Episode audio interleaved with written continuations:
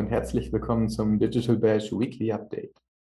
In diesem Format präsentieren wir dir jede Woche kurz und knackig, was du über aktuelle Entwicklungen in der Online-Marketing-Welt wissen musst. Ich bin Niklas Lewandzig aus der Online-Marketing.de Redaktion und gebe dir heute ein paar der wichtigsten News der Woche an die Hand.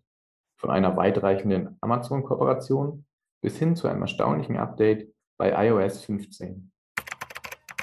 Anfang der Woche gab das Payment Fintech Affirm eine Kooperation mit Amazon bekannt, die zunächst für einige TestkäuferInnen ermöglicht, Produkte ab einem bestimmten Warenwert direkt zu kaufen und dann später in Raten zu bezahlen.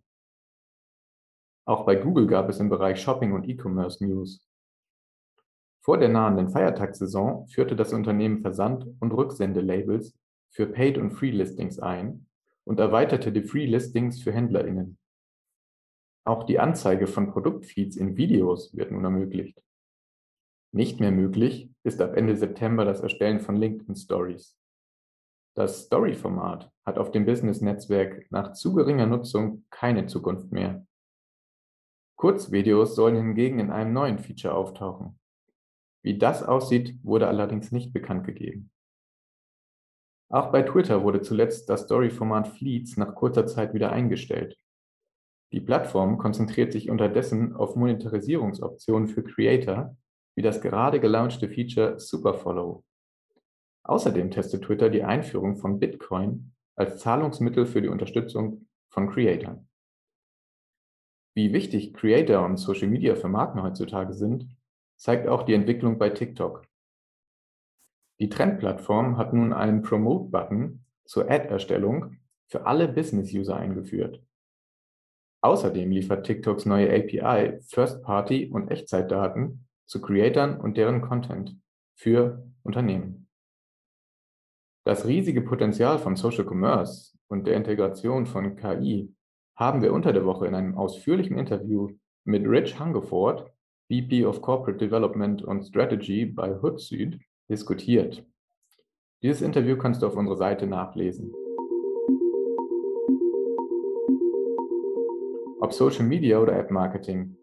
Die Personalisierung spielt für Advertiser nach wie vor eine zentrale Rolle, wird aber durch Tracking-Beschränkungen und Datenschutzbedenken erschwert. Ab der Version iOS 15 fragt auch Apple selbst die User nach einer Tracking-Erlaubnis.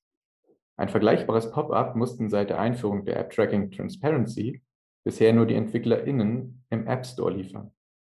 Im Frühjahr 2021 führte Apple nach einiger Verzögerung bei der Version iOS 14.5 das IDFA-Update und die App Tracking Transparency ein.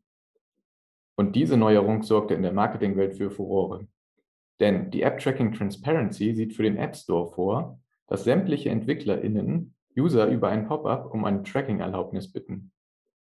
Dabei kommt ein Opt-in zum Tragen. Das heißt, die User müssen proaktiv das Tracking erlauben, ehe sie getargetet werden können. Diverse MarktteilnehmerInnen, allen voran Facebook, fürchteten starke Umsatzeinbrüche, insbesondere für KMU, sobald die User vor einem Tracking einen obligatorischen Opt-in vollziehen müssen. Facebook warnte medienwirksam, sogar mit Zeitungswerbung und diversen Blogposts, vor den Folgen. Tatsächlich war die Prozentzahl der NutzerInnen, die den Opt-in wählten, äußerst gering. Zunächst lag sie nur bei 15 Prozent weltweit, inzwischen pendelt sie sich dort bei etwa 25 Prozent ein. Aufsehen erregte das Update aber auch, weil Apple selbst für das eigene Targeting und Datentracking keine vergleichbare Abfrage bei den Usern integrierte. In der Folge hatten diverse Verbände der deutschen Werbe- und Medienbranche beim Bundeskartellamt Beschwerde wegen unlauteren Wettbewerbs eingereicht. Mit der Einführung von iOS 15 wird Apple aber ebenfalls eine Erlaubnis der User erbitten, um Targeting zu betreiben. Bis dato sind personalisierte Apps von Apple bei iOS per Default eingeschaltet. Künftig aber wird das Unternehmen NutzerInnen aktiv per Pop-up fragen, ob sie diese personalisierten Ads sehen möchten. Wer die aktuelle iOS 15 Beta-Version nutzt, sollte das Pop-up im App Store sehen können. Im Pop-up, in unserem Artikel zum Thema findest du übrigens ein Bild dazu, erklärt Apple, dass durch das Einschalten der Einstellung relevantere Werbung angezeigt werden kann. Dazu nutzt das Unternehmen dann Daten wie solche zu Einkäufen, Account-Informationen, gelesenen Stories und dergleichen mehr. Dabei wird aber betont, dass Apple über das Gerät generierte Identifier nutzt und Werbeinformationen nicht mit der Advertising-ID verknüpft. User können nach der Ansicht direkt entscheiden, ob sie die personalisierten Ads ein- oder ausschalten möchten. In dem Wording Apples liegt aber ein großer Unterschied zu den Pop-ups der EntwicklerInnen bei iOS begründet. Denn während Apple auf die Vorteile von personalisierten Ads hinweist, müssen die App-EntwicklerInnen im Rahmen der App Tracking Transparency konkret fragen, ob User ein Tracking der Aktivitäten erlauben. Demnach betont Apple ebenfalls die Privatsphäre und Datenschutzoptionen für iOS-User, allerdings weit weniger deutlich als von den App-BetreiberInnen gefordert. Allerdings muss noch ein weiterer Faktor bedacht werden. Da iOS und der App Store Apples eigenen Unternehmenskosmos darstellen, handelt es sich beim Targeting des Unternehmens um eine quasi geschlossene First-Party-Strategie. Und die ist nicht auf dem gleichen Level wie die Third-Party-Datengenerierung von Apps Dritter im App Store. Somit hat Apple eine Legitimation für diese etwas andere Darstellung der Tracking-Abfrage. Ohnehin macht das Unternehmen die Regeln für den eigenen App Store selbst. Auch deshalb werden häufig Beschwerden gegen Apple eingereicht, die auf einen unlauteren Wettbewerb hindeuten.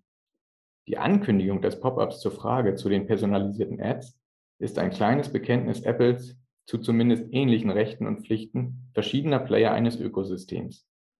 Wenn ein Unternehmen dieses aber führt, hat es wohl oder übel auch die Möglichkeit, unikale Privilegien wahrzunehmen.